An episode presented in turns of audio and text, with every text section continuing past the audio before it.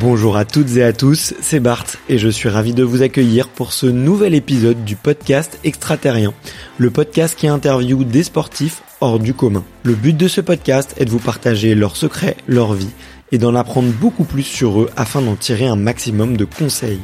Donc si vous aimez le sport, l'aventure, le développement personnel ou que vous aimez simplement vous inspirer de personnalités remarquables, alors ce podcast est fait pour vous. Juste avant de commencer, j'ai quelques messages à vous faire passer. Si c'est la première fois que vous écoutez le podcast, je vous remercie d'être arrivé jusqu'ici. D'ailleurs, je vous recommande l'épisode avec Mathieu Torder qui a traversé l'Antarctique à seulement 27 ans. D'autre part, si vous ne le savez pas, j'ai beaucoup d'ambition avec ce podcast et je souhaite aller chercher des sportifs de plus en plus incroyables. Et j'aimerais vraiment interviewer vos sportifs préférés.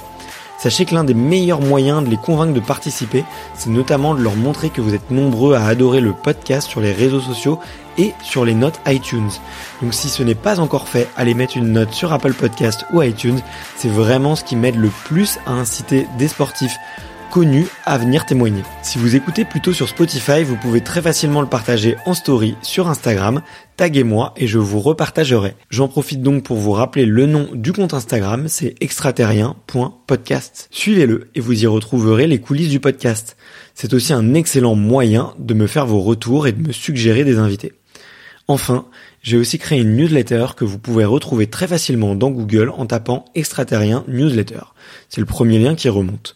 J'y partage des bons plans santé, matériel, préparation mentale, des livres, des documentaires qui m'ont beaucoup inspiré. Allez, je ne vous embête pas plus et je laisse place à mon invité du jour. C'est parti. Et ouais, on, est live avec euh, Rémi Camus. Salut Rémi, comment vas-tu? Salut Barthélémy, eh bien ça va très bien et je suis vraiment content d'être euh, ce soir avec toi au micro. Et eh ben moi également, moi également, ça fait un petit moment qu'on qu'on s'était contacté et euh, My Bad, euh, c'était un moment où euh, j'avais pas mal de, de difficultés à, à, jongler entre ma casquette de papa, d'entrepreneur et de podcasteur. Et, euh, et du coup, on, on a remis ça, tu m'avais relancé et je suis vraiment hyper content parce que je pense, je pense franchement que tu es euh, l'invité sur lequel j'ai passé le plus de temps à, à, préparer, tu vois, et à ah, écouter. Euh, non, non, mais c'était vraiment un plaisir parce que euh, parce que voilà, t'as fait, t'as as, créé pas mal de contenu, t'es t'es déjà fait interviewer et puis aussi parce que tu es assez actif sur les réseaux sociaux et que ce que tu fais moi ça me fascine euh, Comment, comment est-ce que tu te présentes d'ailleurs là aujourd'hui à l'heure actuelle si on devait te présenter en quelques mots aux, auditeurs? Ah, C'est pas facile hein, comme, euh, comme question parce que la plupart des gens disent euh, aventurier explorateur. Alors oui, ça colle, euh, ça colle à ce que je fais actuellement, mais je suis ni plus ni moins comme tout le monde. C'est exactement ton podcast extraterrien, c'est qu'on est des gens comme tout le monde, mais avec juste des objectifs. Et je me suis mis des bons coups de pied aux fesses pour pour atteindre mes objectifs. Mais voilà, je dis aventurier explorateur, ça permet d'avoir une casquette sur sur la thématique en tout cas. Ouais, bien sûr. Et puis les, les gens sont on est tous on a tous besoin hein, de, de, mettre un peu les gens dans des cases pour faciliter la compréhension et, créer des raccourcis hein, tu vois c'est c'est c'est normal c'est humain et faut pas faut, faut pas en vouloir à, à ce niveau là euh, bon écoute on, on, reparlera de toutes tes toutes tes expéditions on reparlera aujourd'hui aussi de ton ton activité parce que tu fais des, des stages de survie et ça m'intéresse vraiment de savoir et d'avoir peut-être pourquoi pas quelques petits tips tu vois qu'est-ce qu'on pourrait euh, apprendre et, travailler, travailler, un peu par nous-mêmes. Euh, comme je te le disais je suis aussi hyper intéressé de, de ta casquette d'entrepreneur parce qu'entre ta première expédition et maintenant, euh, bah c'est tu vois, c'est une entreprise qui se qui se constitue avec euh, avec des objectifs différents. T'as parlé de se fixer des objectifs et ça j'adore. Euh, mais comme tu le sais, il y a une, une tradition, pardon, sur ce podcast, c'est de savoir, c'est de commencer un peu par l'enfance, c'est de savoir un peu qui tu étais quand tu étais plus jeune. La question, c'est de savoir quel est ton premier souvenir de sport? Alors j'étais un enfant très turbulent. Alors mais vraiment très turbulent et je pense que la chose que je me souviens le plus en sport, c'était mes périodes de foot lorsque je jouais dans le club qui s'appelait le Subdré dans le village dans lequel j'ai grandi. Et euh, le souvenir que j'en ai, ben, c'est un très bon ami à moi, Nicolas Migraine, avec qui on a grandi ensemble quand j'étais gamin, qui m'en a reparlé. Et, euh, et un jour, euh, le coach était en plein milieu du, du stade et il arrêtait pas de gueuler, il faut aller ici, Rémi, bouge-toi le cul, tout ça. Je devais avoir, je sais pas, 7-8 ans. Et j'ai mis les deux points comme ça. J'ai traversé tout le truc. J'étais le voir et il s'appelait Monsieur Collier.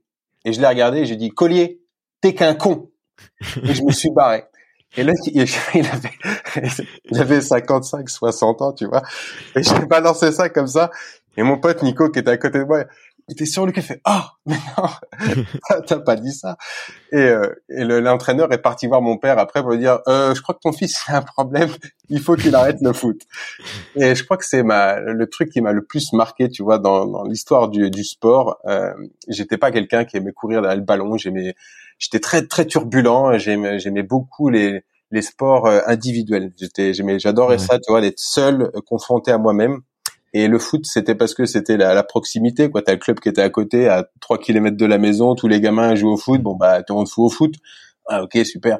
Et je me rappellerai toujours de cette action, ouais, d'avoir engueulé le, engueulé le coach. Quand, quand tu dis turbulence, c'est aussi un peu, un peu rebelle et aussi euh, contre l'autorité, non? Il n'y avait pas que ça, mais quand je dis turbulence, c'est que tu vois, quand j'étais quand j'étais gamin, j'étais attaché euh, avec un harnais quand on sortait, euh, quand mes parents sortaient faire les courses, j'avais un harnais sur moi. ah, tu rigoles, mais franchement, ils auraient, ils rigolaient pas de la même façon, tu vois. Donc j'avais un harnais et ils m'attachaient au, au caddie des fois pour euh, parce que sinon je me barrais et pour X raison, s'ils lâchaient la laisse, t'avais l'impression d'avoir un clébard, tu vois. Quand il lâchait la laisse, eh ben je me barrais dans les rayons et je, je, rentrais dans les rayons des habits, je prenais des bouquins et je lisais des livres tant que j'avais pas fini mes livres, bah, il pouvait toujours appeler euh, le petit Rémi, t'appeler à l'accueil. je n'avais strictement rien à faire, tu vois. Je, je restais à lire euh, mes bouquins et voilà. Donc ça a été ouais très difficile pour euh, pour mes parents quand quand j'étais gamin. Ouais. J'imagine que pour toi aussi ça devait être dur de, rester vissé les fesses sur un siège pendant 7 heures d'affilée à l'école. Moi c'était un moi, c'était un supplice. Franchement, euh, j'avais besoin de sauter, de gambader. Dès qu'il y avait la pause, j'étais le premier dehors, euh, le dernier à rentrer dans la classe. Et euh, c'était dur de En tout cas, quand je t'entends, j'imagine que ça devait être dur de canaliser ton énergie pour les cours. J'étais un... j'étais pas un très bon élève. J'ai jamais eu de très bonnes notes. Tu vois, je suis toujours passé pour Rick et Rack. Tu vois. Et, mmh. et effectivement, quand ça sonnait, on avait, tu sais, le, le sac sur la table avec la main sur le, sac, une main sur la table, et dès que la sonnerie partait, et on courait, on passait la porte et on se barrait, parce que voilà. Et que et quand c'était l'heure de repartir en classe, notamment sur la pause du midi, on se débrouillait toujours nous pour aller à la cantine vers 13h45, 1h pour avoir le rab, parce qu'on adorait manger, donc on prenait le dernier moment et on sortait de la cantine vers euh, toi 13h30 et à chaque fois quand on arrivait en cours, on était en retard et les profs mais vous étiez où? Bah, On était à la cantine mais la cantine avait fait ah bah ouais mais le temps qu'on digère tout ça et ouais ouais j'étais ouais, j'étais pas forcément très bon élève euh, à l'école j'aimais beaucoup plus être dehors plutôt qu'à l'intérieur Ouais, bah j'imagine. Pour, pour, le coup, c'est quelque chose qu'on qu'on partage euh, pas mal, j'ai l'impression. Et euh, et t'as as fait un peu d'autres sports, euh, tu vois, ou je sais pas, tu tu tu disais que tu lisais des livres, je sais pas, tu rêvais un peu d'aventure, tu rêvais de de sport.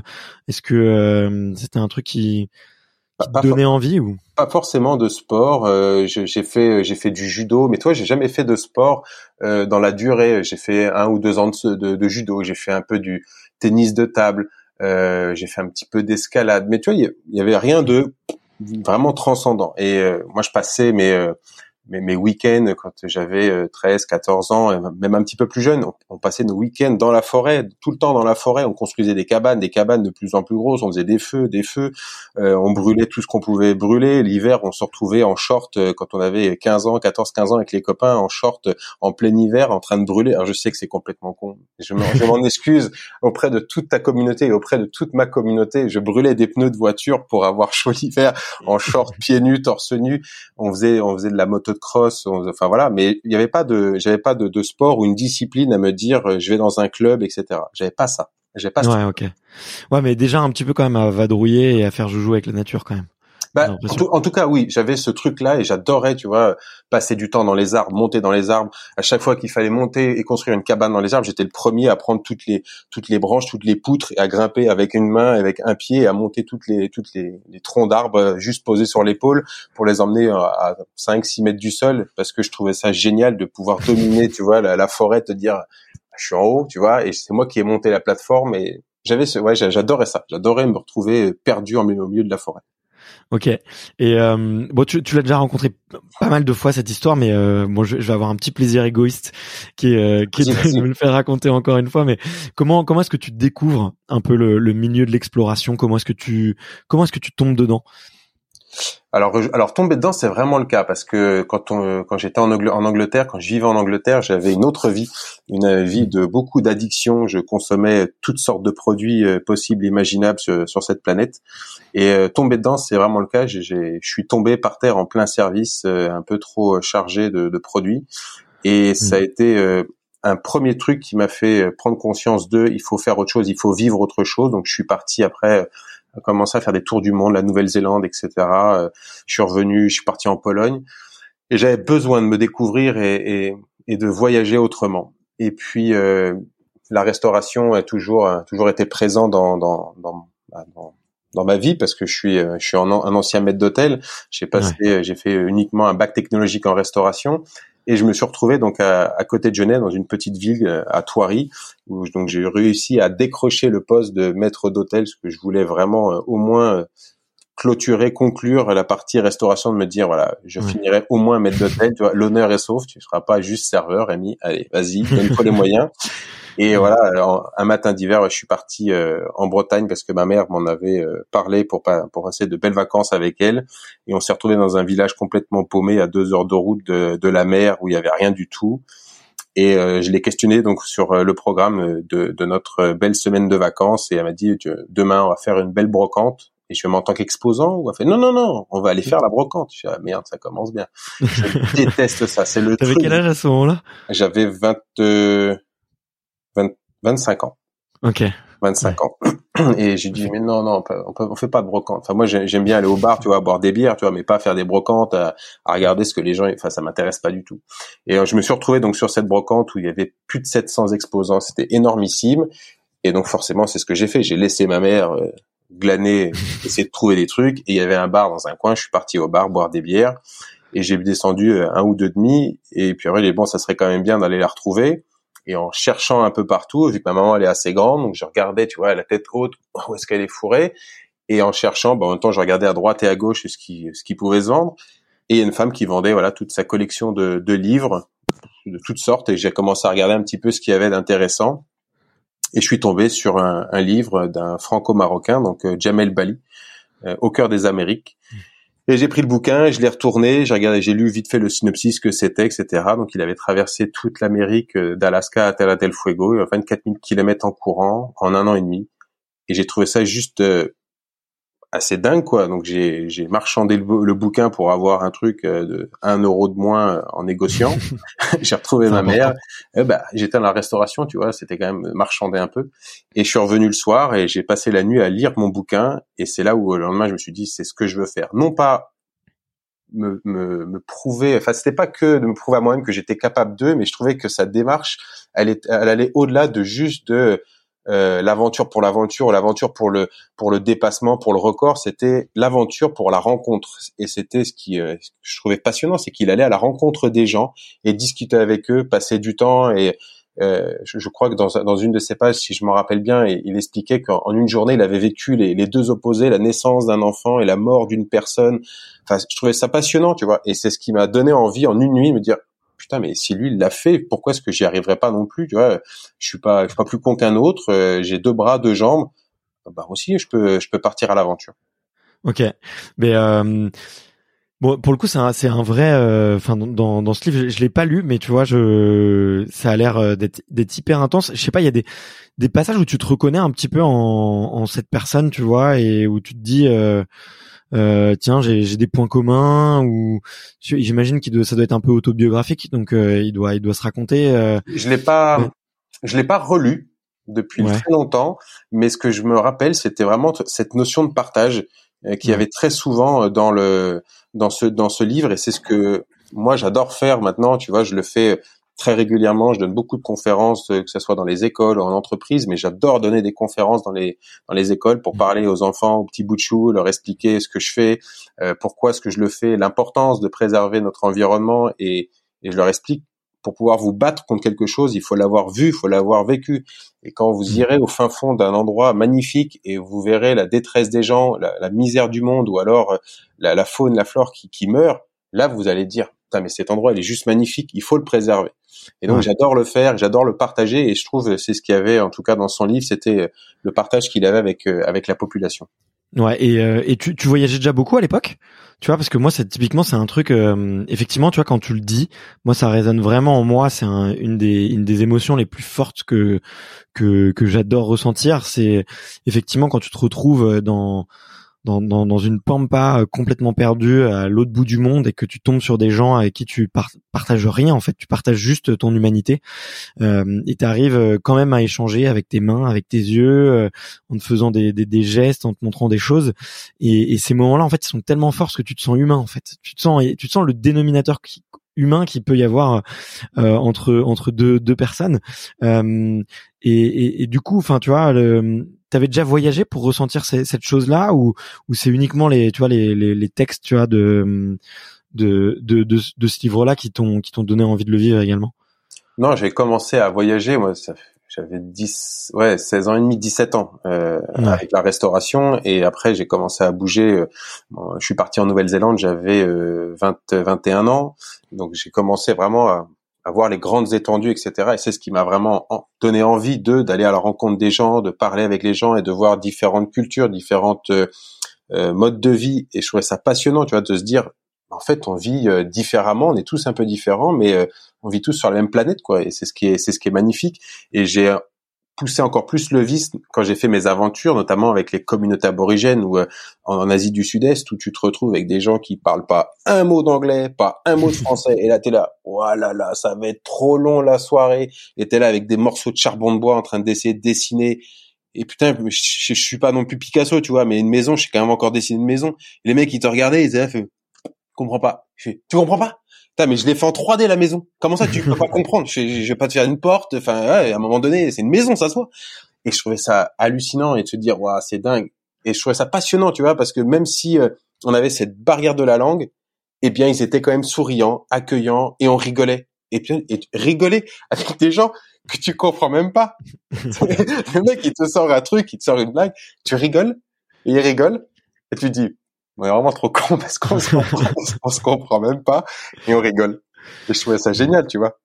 Ouais, mais c'est clair, c'est clair. Mais tu vois, au, au, au-delà de ça, euh, une des une des choses, enfin que moi qui, tu sais, sur lesquelles euh, je trouve que t'es vachement inspirant, c'est que t'aurais pu t'arrêter à ça, tu vois. T'aurais pu t'arrêter à te dire bon bah, je vais prendre, euh, je vais prendre mes clics et mes claques et puis je vais aller, euh, je vais aller dans la savane et puis je vais rencontrer des gens. Mais que là non, tu décides euh, tu vois, alors je sais pas si tu as eu le déclic, je sais pas en une nuit ou ou en quelques jours comment comment ça se fait, mais tu décides de tu vois de traverser euh, l'Australie du, du nord au sud, c'est bien ça? Du sud au nord, de du sud au nord, pardon, ouais. Et, euh, et, et, et de le faire en courant et et, et, en quasi en quasi survie, tu vois. Donc tu te au-delà du, du, plaisir de rencontrer des gens, parce que ça reste un, un, énorme plaisir, une émotion humaine, tu te rajoutes quand même une, une contrainte ou une difficulté qui est, qui est absolument hors norme.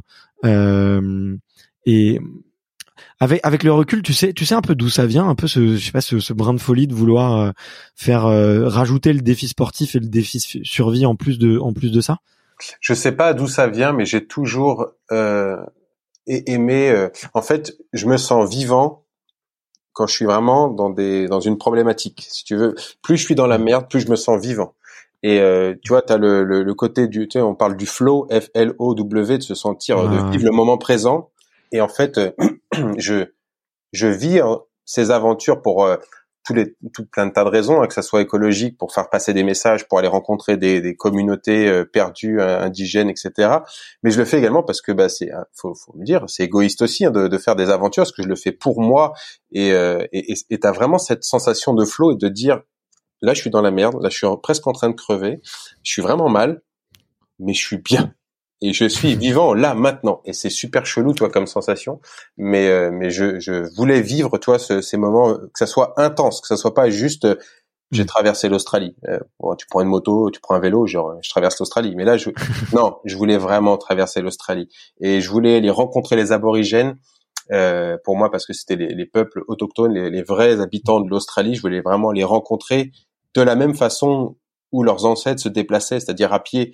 Et quand je suis arrivé dans la communauté, quand ils m'ont vu arriver, ils m'ont dit "Mais euh, tu viens d'où comme ça, toi? Je de bas de Melbourne." Mais tu sais qu'il y a des voitures, ça existe. Hein. Et je trouvais ça génial le parallèle de dire bah mais je, je, voulais vraiment vous le rencontrer de la, de la, façon la plus simple. Et pour moi, c'était de venir en courant, venir à votre rencontre. Ouais, ouais. Mais c'est non, c'est fou cet appel, euh, tu vois, de justement de la survie, parce que là maintenant, ça, ça, ça semble, ça coule de source et ça résonne euh, vachement, vachement fort, tu vois, quand tu le dis de, quand tu, quand tu, plus t'es dans la merde, plus tu, plus tu te sens vivant. Mais tu sais, quand tu l'as jamais vécu, des fois il y a quelque chose qui t'appelle, tu t'en doutes, tu vois, tu, euh, mais comme tu l'as jamais vécu, tu sais pas vraiment si c'est réel, tu vois. Euh, tu, sais pas ce que je veux dire aussi. Ouais, ouais, exactement. Sais pas jusqu'où ça, ça va, la limite de, et, et c'est ça que je trouve, tu vois, sur ma conférence que j'ai faite, mon TEDx à Orléans, euh, quand je dis oser, c'est gagner, je dis, mais faites-le, osez, essayez, tentez, de toute manière, euh, mm. vous pouvez que gagner, que apprendre des choses. Mais en fait, le, les, les, gens n'osent pas ce, ce, petit truc en plus, ce petit truc en plus. Alors c'est sûr qu'à un moment donné, euh, quand on parle de sortir de sa zone de confort, il faut faire attention, tu vois, jusqu'où on peut aller de sortir de sa zone de confort. Mais mais c'est tellement gratifiant de se dire waouh j'ai dépassé euh, certaines de mes limites certaines de mes croyances. Et ça c'est génial ouais ouais bah aussi parce que peut-être il faut tu sais faut faire des choix hein. Euh, tu, et, généralement les gens ils doivent faire le un choix un peu euh, rationnel qui est la zone de confort, euh, euh continuer sa petite sa, ses routines et continuer un peu tous ces, ces process naturels.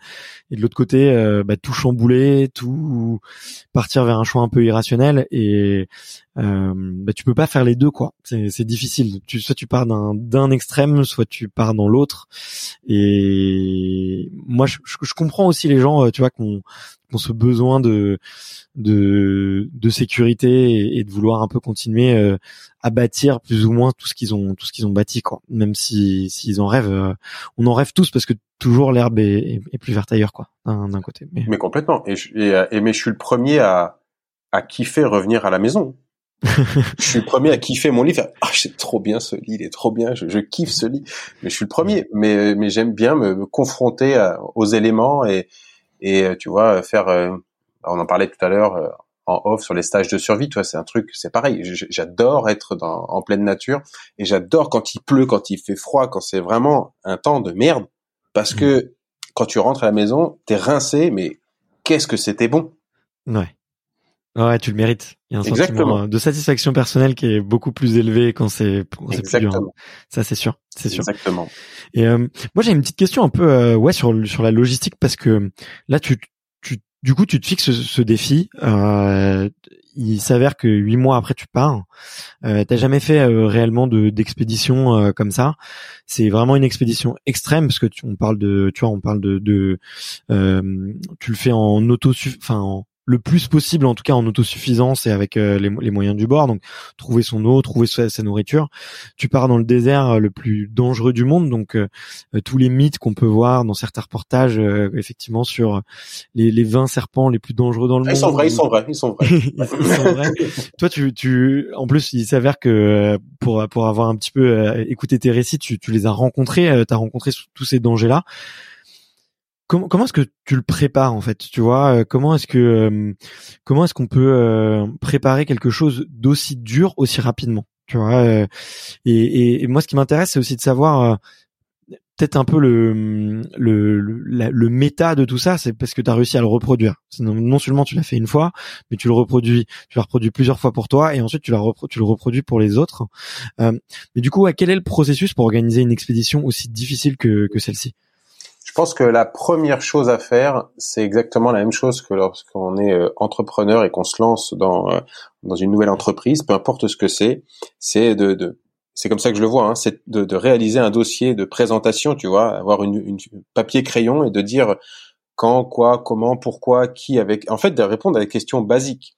Et le fait de rien que de faire ça et de commencer à poser les, des réponses toutes simples, et d'avoir, si tu veux, un grand tableau avec euh, toutes ces petites ficelles qui partent euh, d'un point central. Je veux traverser l'Australie en courant, et on commence à dire euh, comment? Ok, il me faut ça, il me faut un visa, il faut de l'équipement, il faut ça, etc. Et en fait, on tisse une toile devant soi. Et en tissant cette toile, on travaille son mental parce qu'indirectement, on en rêve la journée, on en rêve la nuit. Moi, ça, la, la, nuit, j'avais mon petit mon petit calepin avec mon crayon à côté de moi et je dormais et des fois, en pleine nuit, je me réveille en sursaut. Je suis hop, crayon, mais il y avait ça aussi, hop, et je me rendormais. et plein de trucs qui venaient comme ça. Et donc, forcément, euh, il y a tout un aspect après euh, bah, qu'on connaît de plus en plus, notamment avec les réseaux sociaux, sur l'aspect communication, marketing, que je t'avoue que je ne connaissais rien du tout. En 2011, c'était juste euh, mais catastrophique. Et, et voilà c'était très drôle et, et, et j'aimerais trop revenir en arrière pour dire putain mais ne fais pas cette connerie tu vois bien que ça sert à rien.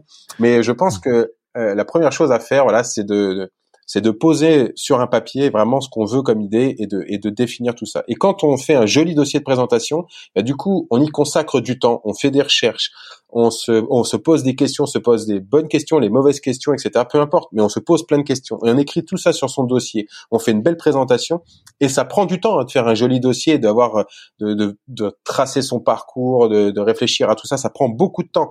Et en fait, une personne euh, qui, qui, réalise un dossier, qui vient de voir, même tu vois, j'ai pas mal de personnes qui me, me, contactent pour être parrain ou etc.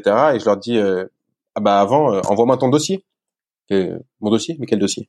Tu ben, as bien fait un dossier, non, de présentation? non, non, j'ai pas fait de dossier, mais j'ai, voilà, je sais ce que je veux faire. Alors tu sais quoi? Tu vas d'abord faire ton dossier, et quand ton dossier sera fait, tu viendras me voir parce que je veux, je fais, t'imagines que je suis pas, je suis pas ton parrain, mais t'imagines que je suis euh, ton mécène ou alors le sponsor qui, que tu voudrais qui te lâche 30, 40, 50 000 euros. Bah, viens me présenter ton, ton, ton joli projet, viens me présenter ton dossier. Et en fait, c'est ça que je veux. Et en fait, si la personne le fait, eh bien déjà, tu ressens une, une vraie motivation à se dire, il va, il va en tout cas tenter l'aventure. Ouais. Non, non, mais euh, ça, pour le coup, je suis, je suis totalement d'accord avec toi. Le fait de mettre ces idées sur papier, ça permet de les construire, de les ordonner, de leur donner des priorités. Ça leur, ça leur fait aussi prendre forme. Et dès que tu montres ce dossier-là, euh, bah, du coup, il devient réel aussi pour euh, quelqu'un d'autre qui va lui-même te poser des questions auxquelles tu n'avais pas pensé et que tu vas continuer justement à progresser. Et, et tu rentres dans un espèce de travail de visualisation en fait qui où tu tu vois toutes les tâches qui vont s'enchaîner et toutes les toutes les actions que tu vas de, devoir monter ouais donc euh, mais effectivement c'est intéressant. Et du coup là-dedans il y a du sport quand même un peu ou euh, il y a de l'expédition ouais euh, que comment comment est-ce que tu peux préparer du coup sur cette partie-là aussi ça part aussi du dossier j'imagine? Alors ça part du dossier parce que quand tu te dis je vais traverser l'Australie en courant et que tu fais ton point de départ à ton point d'arrivée puis t'es t'es pas sur Google Maps hein, t'es sur une vieille carte que t'as trouvée puis t'es là puis tu regardes l'échelle, tu dis, putain vache, mais c'est long en fait. Euh, attends, en courant et tout, mais bon, faut que je, faut que je m'entraîne, moi, je cours pas et tout. Et donc c'est là où tu prends conscience aussi de ton de ton projet, parce que plus t'en parles et plus les gens euh, attendent des réponses, et donc forcément, bah, il faut montrer que tu avances de ton côté. Et c'est là où tu te dis, il va peut-être falloir s'entraîner quand même un petit peu. Et donc je me suis mis des coups de pied aux fesses en n'ayant aucune base. Euh, je me suis entraîné, j'avais pas de, pas de coach sportif, j'avais personne euh, pour m'aider, j'ai tout fait tout seul à l'arrache et euh, je suis même plutôt content d'avoir réussi à faire mes huit mois d'entraînement sans me blesser. Ouais. Parce que j'aurais pu commencer l'aventure avec une luxation, une connerie, tu sais, parce que j'ai fait tout simplement du surentraînement. Des fois, c'était c'était too much, tu vois, de, de, de concilier le sport et également euh, la restauration parce que je travaillais encore. Donc ah oui, oui, oui, bah oui. le temps pour faire les trois. Ah oui. Euh, Non, pas forcément, mais euh, du coup, euh, c'est ce que je dis. Hein. Dans une journée, on n'a que 24 heures. Et on a beau faire ce qu'on veut, on peut tirer dessus dans tous les sens. Il y a que 24 heures. Et donc là-dessus, il faut caler le travail, la vie de famille, le sport, les préparations, etc., etc. Il faut réussir à tout mettre là-dedans. Et j'ai beau tourner le truc dans tous les sens, quand je me suis à fond en train de me faire la préparation ou même pendant les expéditions, euh, la seule chose que j'arrive à couper, qui euh, malheureusement me pompe de l'énergie parce que j'arrive pas après à être performant par, pour les jours d'après et ça se ressent parce que bah, quand tu accumules, tu accumules, tu accumules, bah, ça devient difficile. Et eh bien c'est le repos, c'est les temps de sommeil, c'est euh, la partie de la nuit. Mmh. Et l'Australie, je devais dormir, je sais pas, je vais dire une connerie, entre 3 et 5 heures par nuit à peu près. Euh, le Mekong, c'était pareil. Et le Tour de France à la nage, bah, c'était presque la même chose parce qu'on a, on a, je faisais 12 heures de nage. Tu parles pendant une heure, le temps de faire un débrief, de trouver l'endroit où tu vas dormir, de manger, de prendre une douche, d'appeler euh, d'appeler à la maison, de raconter que tout va bien, etc., d'appeler euh, la com, etc., pour qu'ils puissent tout mettre en branle quoi pour le jour d'après et faire le brief pour le jour de, de enfin pour le lendemain bah tu te couches, il est euh, il est minuit, puis bah faut se lever à 4 heures et bah c'est reparti. Et là tu dis c'est pas possible, il y en a un qui a remonté la pendule dans le mauvais sens là, les gars, euh, j'ai même pas eu le temps de dormir. Et, euh, et c'est la, la, seule chose que je voilà que, que j'ai trouvé à faire, c'est de couper dans le sommeil. Mais il y a une grosse partie de préparation et et c'est parce que j'avais mon objectif en tête et que je l'avais bien en, en, vue que j'ai réussi à maintenir ma cadence, mes entraînements et de concilier voilà le, le travail, les entraînements, la, monter les projets, démarcher les partenaires, etc. pour aller au bout de au bout de mon truc. Ouais. Mais tu, tu te rends compte qu'il faut quand même euh, des, des, des qualités euh, intellectuelles euh, aussi euh, quand même un petit peu aiguisées ou en tout cas très euh, très bien orientées, tu vois, pour réussir en aussi peu de temps à monter monter une expédition comme ça, tu vois. et tu vois, il y a plein de gens. Disons que sur ces huit mois, tu dois partir d'un point A à un point B, qui est point A, j'y connais rien et je sais pas exactement ce qu'il faut faire, j'ai juste un rêve.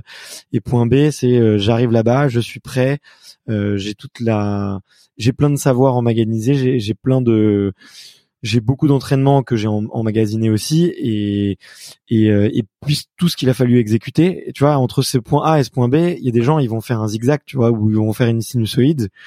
Et toi, tu arrives en aussi peu de temps, je pense qu'il faut tracer la ligne droite, tu vois. Et c'est pas, euh, je sais pas si c'est, c'est, hum, enfin, en tout cas, le, moi, je vois beaucoup l'exploit dans la vitesse, pas forcément dans le, tu vois, le, la capacité à organiser un événement comme ça. Je pense que effectivement, on, peut tous s'y mettre et, y arriver, mais euh, en aussi peu de temps, pour le coup, euh, ça, je trouve ça, mais brillantissime quoi. Donc je pense que il y a une grosse partie c'est le culot et l'audace. Enfin moi je quand je me suis mis euh, dans ce projet, les portes, euh, elles étaient fermées, hein, mais j'ouvrais. Hein. Peu importe comment, euh, j'essayais. Et à chaque fois, je venais avec mes pauvres dossiers de présentation et j'en ai retrouvé un l'autre fois à la maison. Je fais, mon Dieu, c'est pas possible. Qu'est-ce que c'est moche. Et j'avais avec mes dossiers et, j'essayais tout le temps, tout le temps, tout le temps et sans jamais lâcher le truc, tu vois. Et puis ensuite, c'est une chose que je dis souvent à mes stagiaires lors des stages de survie. Je leur parle d'être pragmatique et opportuniste. Et c'est exactement ça. Euh, j'ai toujours fait les choses euh, en étant pragmatique, euh, notamment pendant l'aventure. Tu vois, tu vois un serpent, bah, tu réfléchis comment l'attraper, etc. Et tu pars du principe. Moi, je suis toujours parti du principe où peu importe ce que c'est, hein, c'est mortel. Point. C'est un serpent. voilà, on sait. Mais t'inquiète pas, hein, c'est un, c'est une couleur. M'en fous. C'est mort. Je peux mourir. Donc, j'ai toujours été pragmatique sur comment faire, etc. Et j'avais toujours cette euh, cette pensée à me dire ok mais si je fais ça comment est-ce que je vais faire pour euh, trouver une solution s'il m'arrive ça etc et en fait on va dire d'être seul au milieu de nulle part et sans personne à qui parler eh bien tous ces schémas je, je les faisais à chaque fois quand j'arrivais dans un environnement qui était que je maîtrisais pas vraiment je posais le décor, je fais OK, si je fais ça, qu'est-ce qui va se passer? Si je fais ça, qu'est-ce qui va se passer? C'est ce qui s'est passé quand j'ai bu, euh, tu vois, ma piste pour pas crever en plein milieu du désert. Mmh. Euh, avant de la boire, j'ai creusé, euh, j'ai regardé la creek, j'ai commencé à creuser dans la creek et je me suis dit, ok, arrête deux secondes, réfléchis. Est-ce que l'énergie que tu vas euh, dépenser pour creuser, est-ce que ça va être euh, gratifiant? Est-ce que tu vas vraiment retrouver de l'eau? En fait, c'est un jeu à la con parce que la creek, elle a séché et tu sais pas du tout où se trouve l'eau. Si elle est à 30 cm et tu creuses à 30 cm et il n'y a pas d'eau. Et tu dis, et là, tu peux te dire, est-ce que je creuse un petit peu plus et l'eau, elle est à 40 ou pas. Et en fait, c'est l'énergie. Et, en fait, je me posais toutes ces questions avant de me lancer dans euh, dans dans, dans, dans quelque chose. Et c'est ce qui m'a c'est ce qui m'a sauvé, je pense, plein de fois. Et après, moi, j'ai j'apprends souvent par mimétisme. Je regarde les autres et il me faut pas longtemps. Je vois une personne faire, je regarde 10 secondes et ok, j'ai compris. Et après, je, je reproduis très rapidement. Et euh, tu vois, je, donne des stages de survie. J'ai très peu appris. Moi, j'ai en fait tout, tout ce que j'ai emmagasiné, c'est les choses que j'ai appris tout seul au milieu de nulle part en faisant des erreurs qui m'ont pas été euh, fatales, sinon on serait pas en train de se parler forcément, mais euh, qui m'ont qui ont pas été euh, trop problématiques. Et euh, j'ai testé plein de choses et j'ai dit non, on va en faire comme ça et là ça marche comme ci, etc. Et j'ai reproduit après tout simplement en, donnant des cours de survie sur sur les thématiques quoi. Ouais. Et tu penses pas que d'ailleurs, tu vois, ce pragmatisme, c'est la qualité essentielle de l'aventurier ou en tout cas de la de la des des personnes qui vont se lancer des défis extrêmes. Tu vois là quand tu le dis, en, je sais pas, c'est tout ce qui m'est venu à l'esprit. En fait, ça paraît évident que si tu fais euh, sur tous les choix que tu dois faire, si t'en fais un de mauvais, bah il peut se passer une catastrophe. Bien sûr. Donc euh, donc finalement euh, le, le la réussite de ceux qui, enfin le, biais du survivant en tout cas de de tous ceux qui, qui réussissent ces expéditions là, c'est ça serait finalement euh, leur capacité à faire des, des bons choix au bon moment quoi. Il y a, y a les bons choix au bon moment, mais après il y a la façon de le préparer. Moi, je le dis très régulièrement, une aventure, ça se prépare en trois phases. Il y a la préparation, la réalisation et la restitution.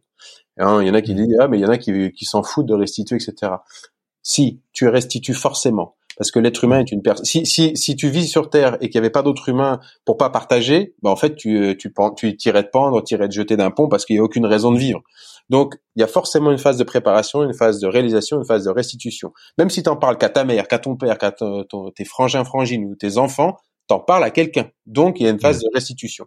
Et la phase de préparation, elle est super importante. Il y a forcément une partie d'aventure parce que ben, justement tu sais pas du tout dans quoi tu t'embarques et, euh, et c'est ça aussi qui est, qui, est, qui, est, excitant parce que euh, il y a des il y a des, problématiques qu'il va falloir régler ben, sur l'instant T mais c'est quand même vachement plus simple des fois de régler un problème quand tu es assis euh, à ton bureau en train de boire une bière quoi il y a toujours plus simple. Hein. Et ouais, que de se retrouver au milieu de, de la pampa ou un truc comme ça avec des mercenaires ou des gens parce que fallait pas que tu passes là et, tu, et puis tu et merde, et bah, J'aurais pas dû. Et, ça, en fait, avec de la préparation en amont, peut-être que tu aurais pu l'éviter. Ouais. Ouais, ouais, non, mais je, je, vois ce que tu veux dire, ouais. Et, euh, et effectivement, sur chacune de ces trois phases, il y a euh, des qualités qui sont vraiment différentes les, les unes par rapport aux autres en fonction de la, de la phase dans laquelle tu, tu, tu te trouves, quoi. Ça, c'est, c'est clair, c'est évident. Exactement. Et, euh, et euh, je me, je me posais un peu la question, tu vois, vu que maintenant tu, t'essayes de t'es un peu dans on va dire dans cette phase si on regarde un petit peu euh, ton ton parcours sur le, les périodes de ta vie t'es plus dans la phase peut-être un peu plus euh, transmission ou restitution euh, puisque tu partages de plus en plus ce que tu fais aux autres et t'essayes même de, de le transmettre et, et de l'apprendre. Euh, et t'arrives à voir justement euh, des les comment dire des des, des, des, patterns ou des modèles un peu psychologiques euh, sur euh, euh, parmi les, les, personnes que tu accompagnes sur justement qu'est-ce qui parce que quand on regarde tes vidéos tu vois il y a un peu tout type de profil dans les gens qui, qui font tes stages. Mais est-ce qu'il y a un tu vois je sais pas un modèle psychologique un type de personnalité quelque chose qu'ils ont quelque chose qu'ils ont en commun et tu vois qu'on qu'on peut pas voir forcément de l'extérieur et que toi tu vois? Ils ont pas forcément. Alors ils ont cette envie de découvrir la nature, de partir, euh, découvrir de nouvelles, de nouveaux horizons, de, de s'évader. Ça c'est clair. Mais euh, c'est marrant que tu que t'en parles, parce que j'en parlais il y a deux trois jours avec euh, avec Philippe Ferrer qui est le président du syndrome de Love pour lequel j'avais traversé l'Australie et donc je suis le parrain de depuis 2018 et je lui disais en retour j'étais en stage ce week-end et, et, je lui disais putain mais je, je, kifferais tu vois de faire des études de psychologie pour euh, mm. comprendre comment euh, les, les, gens euh, interagissent entre eux entre leur façon de prendre le lead pour telle ou telle chose etc euh, toi par exemple l'expédition en Australie qu'on a faite l'aventure en Australie de stage de survie en novembre 2019 où j'ai embarqué les gens avec moi mais j'aurais kiffé d'avoir un psychologue avec moi à ce moment-là qui tu hmm. qui disent rien, tu vois, juste papier crayon et non non vous inquiétez pas, moi je suis monsieur hein, et là il note tous les trucs. Et je trouvais ça passionnant parce que chaque personne a une façon de, de voir les choses, euh, des envies aussi. Et c'est ce que je leur ai expliqué. Vous pouvez pas vous pouvez pas juste être égoïste parce que vous n'êtes pas tout seul, vous êtes un groupe. Et votre votre part d'égoïsme peut emmener le groupe à sa perte parce que vous voulez faire ceci, parce que vous voulez faire cela. Et non, c'est pas possible. Parce que si tu pars, toi, euh, dans un coin pour aller chasser un truc, ou toi, tu décides de faire 50, 60 kilomètres parce que tu en as envie, etc., euh, d'autres personnes n'auront peut-être pas cette capacité ou cette envie, et donc euh, ça pourrait peut-être les emmener à leur perte. Et il faut trouver, tu vois, le, petit truc pour remettre les verres à, tout le monde à peu près à niveau, de dire bon, toi faut que tu sois un peu plus comme ci, toi un peu plus comme ça, et puis ben on va trouver un équilibre entre tout le monde. Et c'était pour moi euh, un truc de dingue à, à gérer l'aspect euh, l'aspect psychologique mental des personnes parce que je suis dans le même état qu'eux. Hein. Je me tape les 40 mmh. bornes et il fait 50 degrés de température et il faut aller devant et il faut aller derrière et il faut aller devant et il faut aller derrière et il faut aller parler et ça va, oui ça va, ça va. À tout. Et voilà, faut penser à tout. Et il y en a un qui qui, qui s'en va pour pisser. Fait, t'es sûr que tu vas pisser? Oui, ok, on l'attend. Hop, ça. Et mentalement, ouais, c'est. Euh... Ah, tu vois, à la fin, Valentin qui était, qui est donc mon, mon, vidéaste avec qui je travaille, et on, on se check et il me dit, ça, ça s'est fait, Rémi, bravo, franchement. Et, euh, et tous les tous les stagiaires m'ont dit ah c'est ah c'est dommage c'est déjà fini je fais non non c'est enfin fini j'avais une, une, une, pression tu sais je fais ah je suis trop content vous êtes tous rentrés vivants. et, et, toi, ça c'est un truc aussi euh, qui, qui, qui, qui, est très pesant, tu vois, sur soi, de se dire, euh, faut, faut, t'as quand même la responsabilité de tout le monde et dans la logique, bah, ils, sont venus à, à 6, faut les ramener les 6, quoi. Ouais, ouais c'est clair. Ben, non, mais j'en profite, tu vois, pour faire vraiment, euh, pour faire un peu la, la, promotion de justement de cette euh, petite série que tu avais fait, notamment de, de la vidéo, parce qu'elle est, elle est top, quoi. Euh, c'est une vidéo quoi qui dure une, une 45 minutes, quelque chose comme ça, où on, où on, voit effectivement toute cette, cette expédition là, et et on se doute pas en fait. moi, moi, j'ai pensé tout de suite à ça. C'est marrant que t'en parles parce que j'ai pensé tout de suite à ça. Je me suis dit, ah ouais, là, il se met vraiment en danger parce que c'est facile de faire des, une expédition tout seul. C'est si t'arrive un truc, c'est pour ta pomme. Et tu l'as choisi. Exactement. Et tu l'as choisi et bon, tu l'as, tu l'as imposé à tes proches. Ça c'est, c'est quand même quelque chose de dur. C'est ce que c'est ce que j'enseigne très souvent à, à, à mes, au stage de survie aux personnes. Je leur dis, comprenez que on est en 2021, que la communication, elle a jamais été aussi simple. Hmm. Vous devez communiquer avec les gens qui restent à la maison. Vous faites le hmm. choix de partir. Putain, il y en a qui font le choix de vous laisser partir. Et le plus dur, c'est pas pour vous, c'est pour eux. Donc respectez-les, donnez-leur des informations et détaillez les choses au maximum. De dire, et je, le regrette, ma maman elle m'appelait tous les trois jours en plein milieu du désert et à chaque fois c'est alors t'es où? Je fais bah je suis dans le désert. Elle fait et y a quoi? Je bah du sable, un kangourou mort, des arbustes et il fait chaud. Ok, ça va, ça va. Et on raccrochait. Trois jours après, elle me rappelait. T'es où? Je suis dans le désert. Et il y a quoi? Du sable, un kangourou mort, des arbustes, et il fait chaud. Il fait, bah t'as pas bougé? Je fais, bah, tu sais, l'Australie c'est grand. et j'en disais pas plus que ça, tu vois, et je raccrochais. Et et maintenant que bah, j'ai j'ai mûri, et puis euh, ça fait voilà plus de plus plusieurs années que je fais ça, eh bien je me rends compte de l'importance que c'était de communiquer avec du détail, de lui donner du détail, parce que moi je, je vivais l'aventure et je le vivais vraiment, donc je savais ce qui se passait. Mais elle, à l'autre bout, en France, dans sa toute petite maison de campagne, la seule chose qu'elle avait, il est dans un désert, il fait chaud, il y a un kangourou mort, qui va crever. Et c'est là où je leur dis, s'il vous plaît, communiquer, c'est vraiment important. Ouais, mais c'est c'est marrant euh, ce que tu dis parce que ça me fait penser à, à une conversation que j'avais eue avec un un pilote de chasse euh, qui était paru sur le podcast et qui était vraiment génial. Et et tu as pareil dans les trois phases toi de ton expédition, lui il parle de des, des, des plusieurs phases du vol et il y a toujours le débrief. Et le débrief c'est quelque chose de hyper important.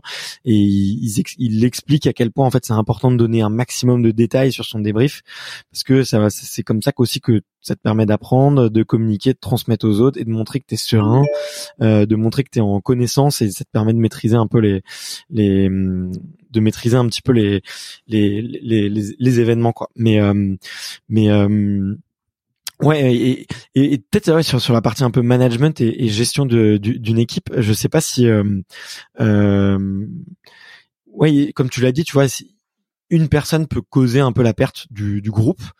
Comment est-ce que tu fais pour euh, te prévenir de ça? Alors, je sais que tu as sélectionné ces personnes-là.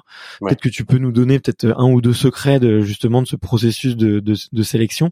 Mais qu'est-ce que qu'est-ce que tu vas vraiment chercher à t'assurer pour qu'il n'y ait pas de, de, catastrophe, tu vois, pendant pendant un stage? Parce que euh, alors, je, désolé, je retiens la question, mais je te, je te donne un petit exemple. Mais moi, je, je suis beaucoup intéressé par l'aérospatial et typiquement, le, la première chose qu'on vérifie sur deux, deux pilotes ou deux, euh, deux astronautes qui vont partir ensemble, c'est leur compatibilité.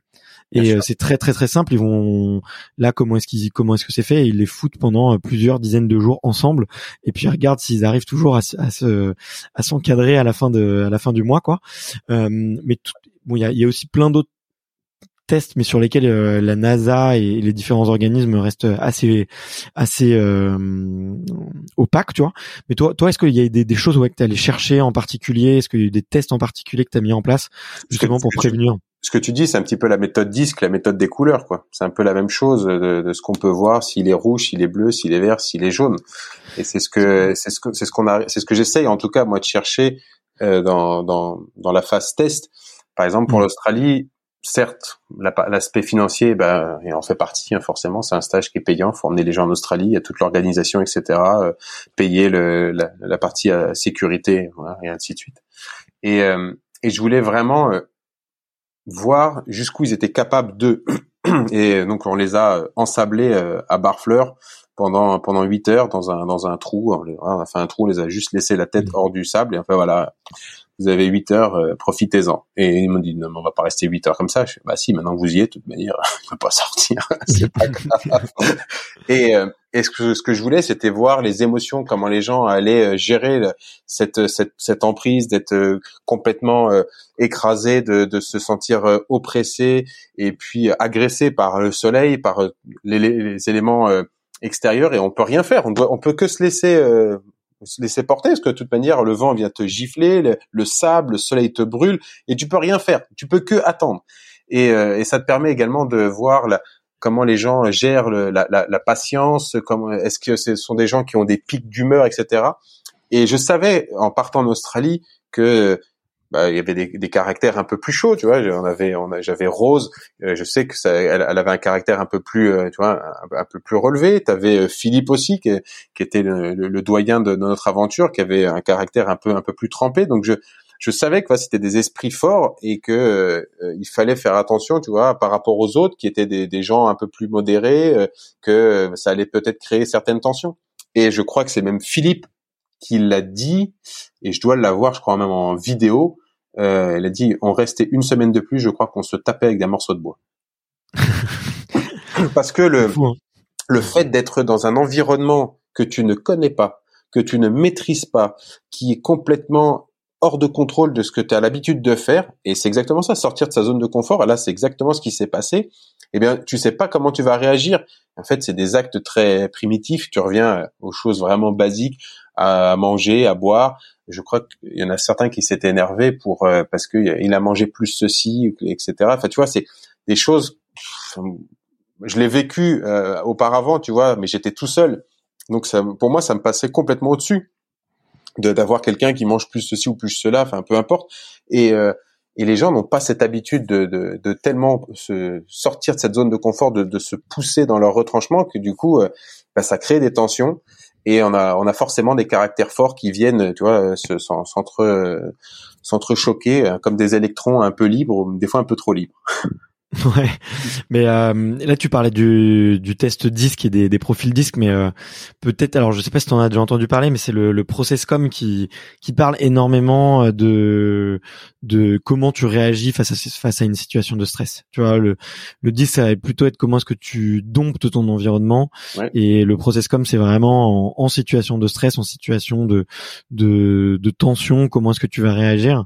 Et euh, mais c'est marrant que qu'on en parle. Je suis en train de bosser là-dessus justement euh, pour euh, moi et mes équipes. Donc euh, donc donc je vois ça. Donc c'est c'est un des, des seuls tests que tu vas faire, c'est effectivement ensabler les gens et il y a, y a la partie mentale, les, les, observer et, et, leur demander leur motivation aussi, j'imagine. Exactement. Tu as la partie mentale qui est pour moi primordiale sur la partie physique parce que tu as beau avoir des fois le physique de l'athlète, etc. Si tu veux pas te donner à, fond et te, et te pousser un peu, bah, tu t'es pas forcément euh, la personne qui va passer la ligne d'arrivée. Tu vois, on avait euh, mm. dans l'équipe, il y avait Audrey, qui est une, copine que je connais depuis bah, depuis pas mal d'années, euh, qui était un petit peu en, en, surpoids, tu vois. Et putain, elle a rien lâché, Audrey. Elle a été jusqu'au bout. Et pour moi, ça a, été la, l'aventurière de, de, de, ce groupe parce que elle, elle, elle, peinait, des fois elle avait les larmes aux yeux, elle n'en pouvait plus, et elle allait jusqu'au bout. Et tous les jours, elle était là au bout et à gonfler les matelas, à faire la, à préparer les, les, le peu de repas qu'on avait, etc. Et elle était là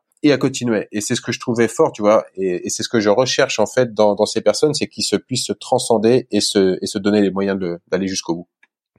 Et, euh, et comment tu les prépares avant le, avant le départ?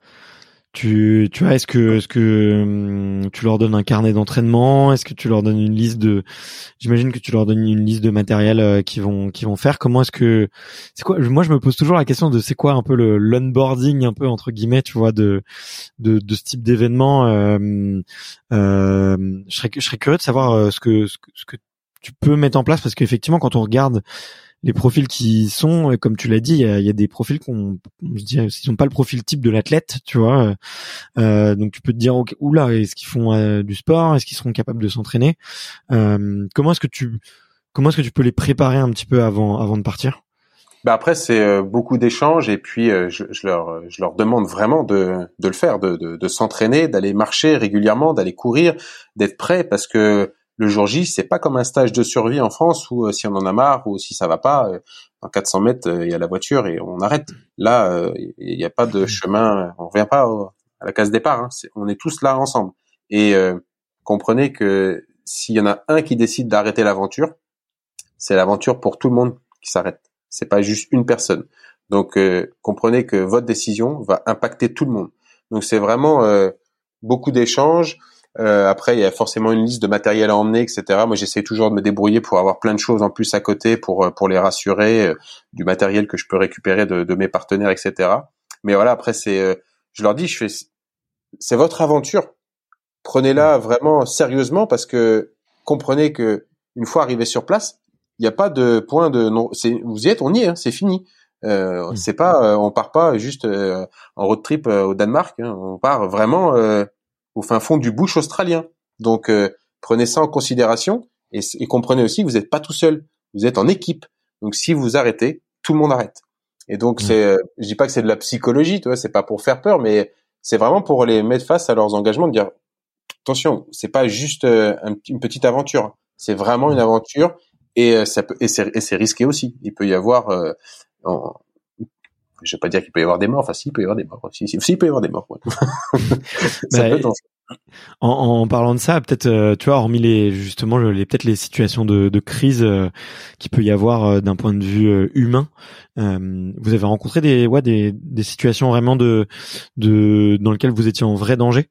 Euh, peut-être euh, physiquement et hum, dans lequel il a fallu euh, peut-être je sais pas que, que l'équipe ou que toi euh, interviennent pour pouvoir pour pouvoir le, le résoudre? Alors c'est pas euh, c'est pas un danger comme on peut l'imaginer avec des animaux etc parce qu'on était sur une période euh, extrêmement sèche à, cette époque-là en Australie donc on était juste avant la, la, période de mousson, donc c'était vraiment la fin, la fin de la période de la saison sèche, donc tout était brûlé par le soleil. T'avais pas un seul animal qui sortait. On a vu juste quelques petits lézards. Enfin, c'est vraiment ridicule par rapport à ce que moi j'avais vu quand, quand j'avais traversé choisi ça en courant. C'était euh, choisi juste. C'était choisi sur la, la partie euh, difficile parce que je ne, je voulais, qui, euh, je voulais, on voulait, je voulais qu'on puisse voir des animaux, mais j'allais dire, mais pas trop. Euh, parce que j'avais pas envie de me retrouver confronté à devoir gérer des tiger snakes ou des taipans, des trucs comme ça, des serpents qui sont euh, dans, dans, le top 10 des serpents les plus mortels au monde. Et et t'en as un notamment qui est en Australie qui est le taipan Eastern taipan qui est magnifique et la même couleur que le sable et il est pile poil là où on était. Donc j'avais juste pas envie tu vois qu'il y en a un qui me dit là je vais pisser et, ah mais il y a une petite bête sympa! Non non non il y a pas de sympa. Non rien de sympa. Donc euh, ouais, il y avait euh, il y avait cette, cet aspect euh, logistique qui était pour moi important. Et puis sur l'aventure, la seule chose qui, c'est pas qui m'a fait peur, mais je savais pas comment ça allait se passer. Et c'est quelque chose que j'ai toujours dit dans, dans, toutes mes aventures. Ce qui, ce qui me fait le plus peur, c'est la rencontre avec les hommes. En fait, c'est les deux opposés. Ce sont les deux choses les plus les, les opposés. C'est-à-dire que la rencontre avec les hommes me, fascine, me fascine et me fait tout aussi peur parce que tu sais pas de quoi ils sont capables. Et en Australie, bah, ça mm. s'est euh, ça s'est avéré. On était euh, sur le chemin du retour. On était euh, à une journée d'arriver à Karachuta, donc les 36 dômes. On avait bientôt fini notre notre petite notre petite aventure.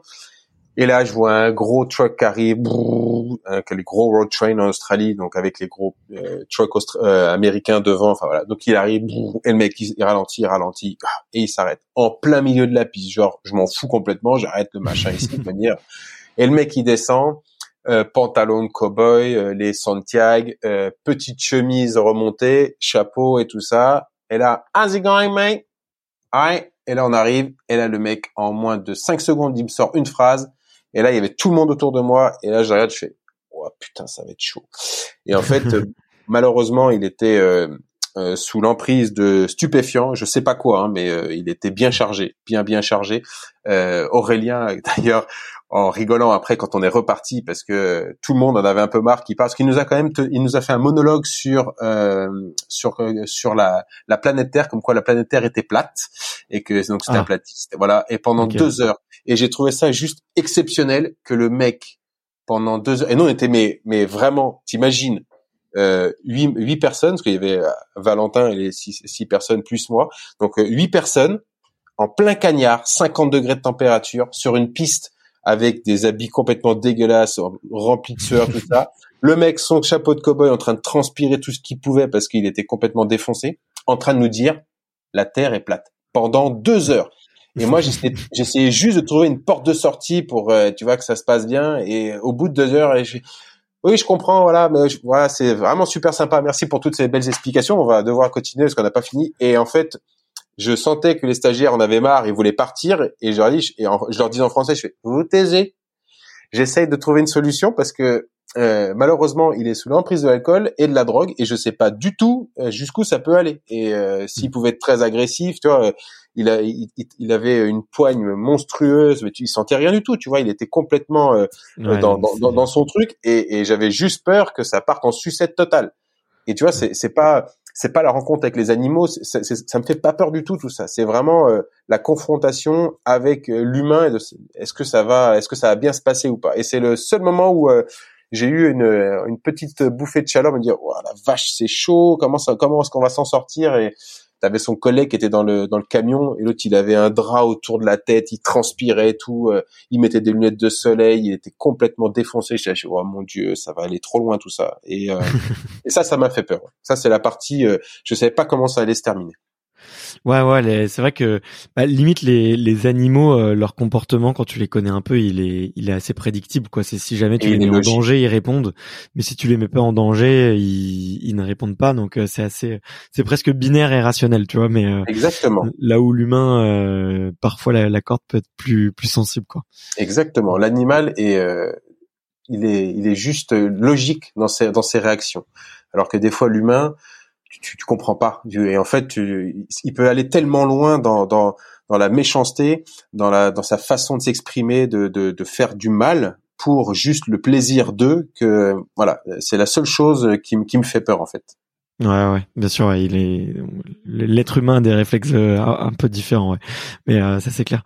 Euh, écoute, euh, bon, c'est c'est top et moi je me demandais un petit peu, tu vois, sur les les stages de survie, peut-être que tu vas faire, on va dire un peu plus mainstream ou en tout cas peut-être un peu plus sur lequel tu laisses un public un peu plus large, parce que tu en fais en France. et je voulais savoir peut-être d'un de est-ce que tu pouvais partager un petit peu aux auditeurs euh, deux trois petits trucs concrets que que que, que tu apprends euh, et, et peut-être aussi qu'est-ce que ça transmet dans dans ton quotidien?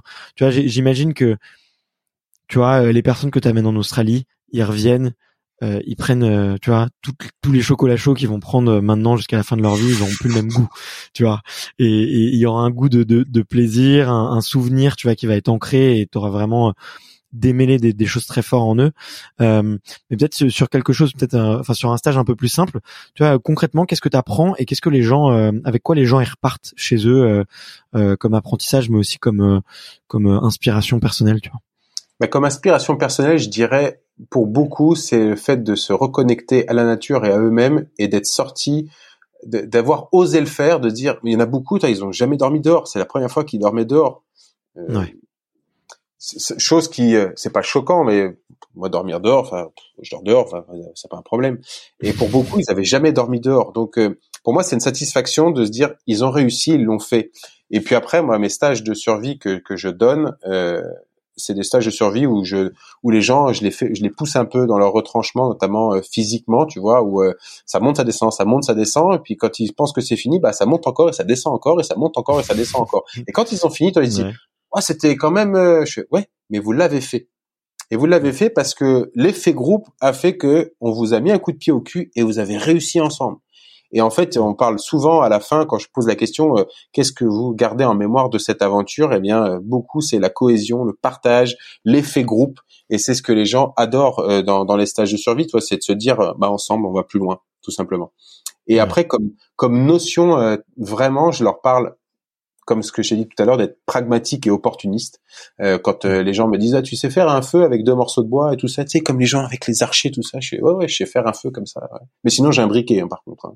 Après, voilà si tu veux un feu ou tu fais ah ouais d'accord mais je crois et en fait ils te disent ah mais le mythe tombe là tout de suite. Hein. Je fais non c'est pas que le mythe tombe mais euh, ce que je veux à chaque fois et notamment lorsqu'on est en survie, c'est parce que bah, malheureusement on a fait des choses qu'il fallait pas et on a les, la situation s'est dégradée tout doucement. Donc, euh, si tu es en survie, eh bien, la chose que tu veux la plus rapidement possible, c'est un résultat. C'est pas comment j'y suis arrivé à ce résultat. Donc, on s'en fout de savoir comment tu allumes un feu. Mmh. On veut allumer un feu, donc on y va. Donc après, je, je, démontre plein de techniques pour pouvoir le faire parce que c'est super enrichissant et important. Et tu as besoin de connaître plein de choses pour le jour J, bah, mettre en place la meilleure technique pour le faire. Mais voilà, je parle souvent d'être pragmatique et opportuniste. Je dis si euh, s'il y a un briquet et un lance-flamme, euh, moi j'ai ma solution hein, pour allumer un feu. On va pas y passer par quatre chemins. Je vais te l'allumer moi le feu, tu vois, au lance-flamme. Mais au moins on, va, voilà, il faut aller vite.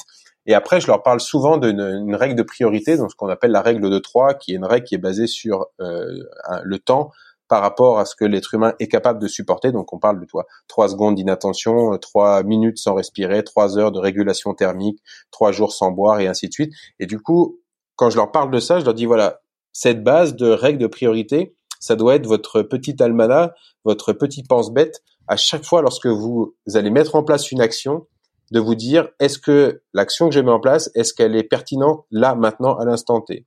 Et je leur donne des exemples très simples et concrets. Je leur dis voilà, imaginez d'arriver le soir sur votre lieu de bivouac, vous avez plus d'eau, vous avez plus de nourriture. Qu'est-ce que vous faites? J'ai la priorité, c'est pas d'aller chercher de l'eau et de la nourriture, on s'en fout parce que vous pouvez attendre demain, etc. Mais par contre, il va falloir mettre en place votre campement et la priorité, c'est d'allumer un feu pour vous réchauffer, parce que si on est dans des conditions où il fait un peu plus froid, donc mmh. Du feu pour vous réchauffer, mais ça va permettre de, de, de faire chauffer peut-être votre gamelle, d'éloigner les animaux si vous êtes dans une région extrêmement hostile avec des animaux dangereux. Donc il faut mettre en place la priorité de par rapport à l'instant T, par rapport à, vos, à votre capacité physique, mentale, euh, à l'équipement que vous avez, etc. Et donc voilà, j'essaye de d'agrémenter, de d'articuler mon stage de survie à travers cette règle de trois, parce que pour moi c'est une règle qui est, qui est, priori, qui est vraiment intéressante. Elle a été mise en place par, Xavier Maniguet il y a, il y a quelques temps, et donc euh, il faut il faut pour euh, il faut pour euh, avancer et progresser mettre en place cette règle cette règle de priorité.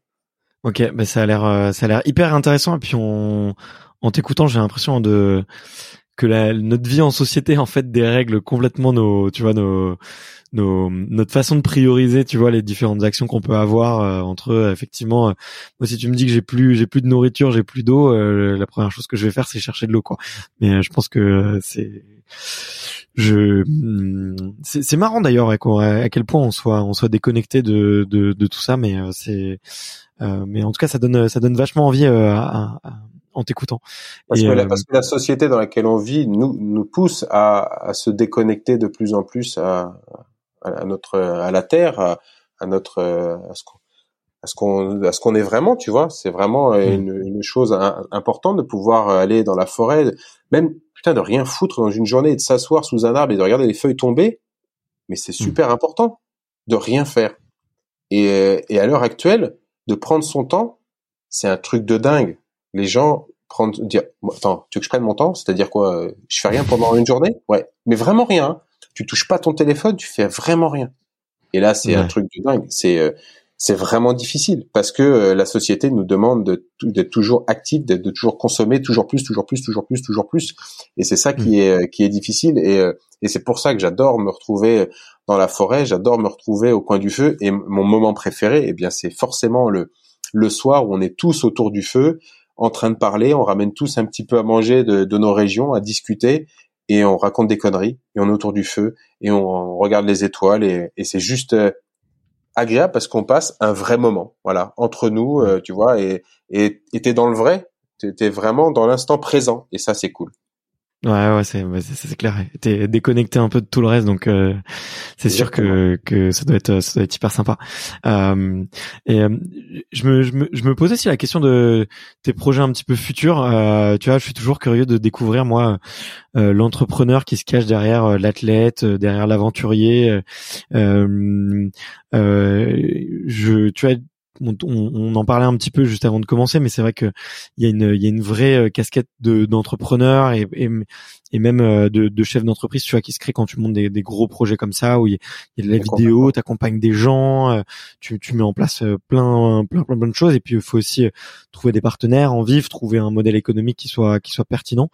Euh, moi, je me demandais un petit peu, c'est quoi ta vision du futur pour pour toi? Quels sont les, les projets que tu as envie de mettre en place de manière il y a aussi le, il y a le côté pragmatique mais aussi, tu vois, le, la, part de rêve, la part un peu de, de vision de où est-ce que tu as envie d'aller? Il y a, y a, plein de choses qui qui me passionnent. Je sais que j'aimerais beaucoup poursuivre dans de, de, l'aventure où on a, un impact euh, sur l'humain, mais sur la partie euh, mentale, sur euh, comprendre encore plus les, mécanismes de l'aspect mental de l'être humain, parce que je trouve que c'est passionnant jusqu'où on peut pousser les, les, choses, tu vois, et, et pourquoi on le fait, et qu'est-ce que ça vient. Donc c'est plus sur une partie un peu exploration scientifique. Je, je, trouve ça un peu un peu mystique et passionnant. Donc j'aime beaucoup ça, tout en gardant ma casquette de éco-responsable, éco-aventurier, peu importe comment on l'appelle, pour faire passer mes messages parce que la planète, elle est belle, elle est magnifique, elle est très fragile et, euh, il, faut, il, faut, la préserver et pour ça, bah, il faut euh, encore et encore, même si on dit ah mais ça sert à rien de parler euh, du plastique dans les océans, on le sait, je, non, on le sait, mais on n'en parle pas assez, encore, hmm. encore et encore. Et quand vous en aurez marre, eh bien j'en parlerai encore. et, encore et encore et encore et encore parce que justement ça ne va pas parce qu'il y en a toujours. Donc euh, il faut encore en parler. Il faut continuer à pousser le combat. Et puis après, sur un truc euh, plus pragmatique, eh bien on va sortir euh, une série là maintenant sur sur YouTube sur la, survie avec un côté très décalé avec avec Valentin. je suis en train de terminer le livre qui va sortir donc chez Robert Laffont normalement au début d'année de l'année prochaine, un mix entre du développement personnel et de l'aventure. Euh, je voulais pas que ce soit juste un livre à raconter euh, mes aventures, parce qu'on s'en fout en soi. Euh, il suffit d'aller sur Internet et on sait ce que Rémi Camus il a fait. Donc voilà, il n'y a pas besoin de recommencer encore une fois.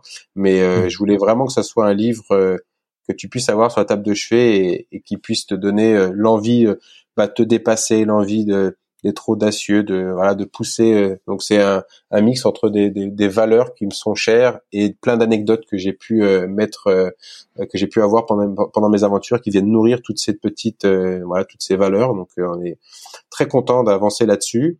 Et puis là, je pars, tu vois, dans dans 15 jours, on va s'amuser sur un projet vraiment très. alors c'est même pas une aventure, enfin c'est juste pour moi très drôle, mais on va descendre la Loire en radeau euh, pour euh, pour euh, collecter et spotter des déchets. Donc on, a, on travaille avec une, une, une ONG qui s'appelle Trash Potter qui qui a mis en place une application qui permet de géolocaliser euh, les déchets et de mettre euh, bah, cette, euh, toutes ces datas au service des collectivités pour qu'ils puissent mettre en place les collectes de déchets dans les zones vraiment affectées. Donc on va faire ça sur toute la Loire, essayer de sensibiliser, de faire de la collecte de la, et de la géolocalisation sur un côté vraiment très décalé, très humoristique, tu vois, un truc pirate des Caraïbes avec le ballon Wilson. donc enfin c'est vraiment voilà un peu un truc un peu à la con, mais on est vraiment on veut vraiment essayer de, de pousser les choses là-dessus. Et après, euh, sur un côté euh, plus euh, perso puis pro, perso, eh bien, je suis en train de monter mon aventure de la traversée Calvi Monaco à la nage en totale autonomie en août 2022. Donc, je m'entraîne tous les jours, tous les jours, tous les jours.